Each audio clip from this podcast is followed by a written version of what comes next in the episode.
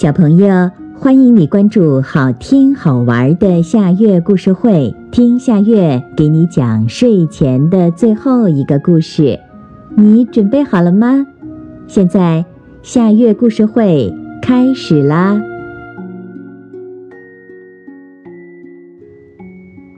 小公鸡要请客了。森林里最富有的小公鸡买了新别墅。想在他生日之际，请几个小动物来他漂亮的别墅里办个生日 party。小公鸡戴上火焰帽，挂上银项链，披上五彩裙，穿上黄金靴，夹着请柬，翘起美丽的大尾巴，兴冲冲地跑向他的朋友家发请柬。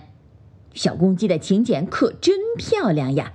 大红烫金的纸上散发着浓郁的桂花香味儿。纸上还印了小公鸡的头像，里面工工整整地写着：“咱小公鸡要请客啦。”小公鸡先跑到好朋友皮蛋狗家门前，撩了撩五彩裙，敲了敲门，咚咚咚，汪汪！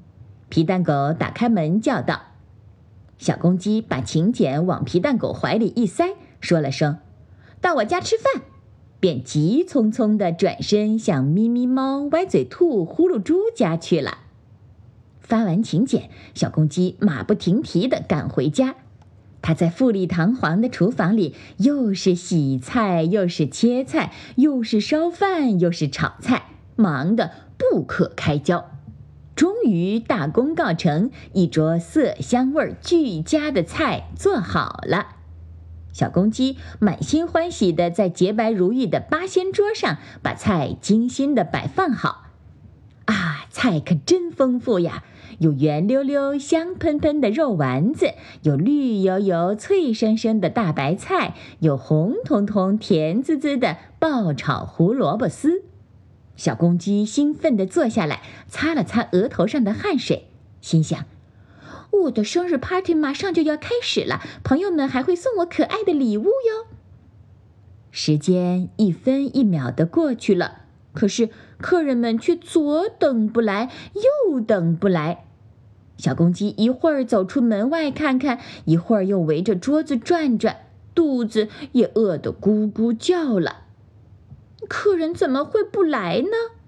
小公鸡望着这一桌菜，口水直流。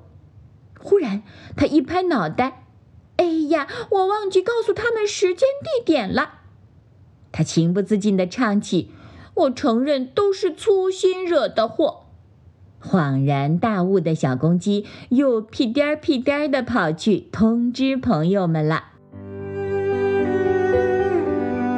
好啦，今天的故事就到这里了。可是我还想听。你可以关注好听好玩的下月故事会微信公众号，听故事讲故事。小朋友，晚安。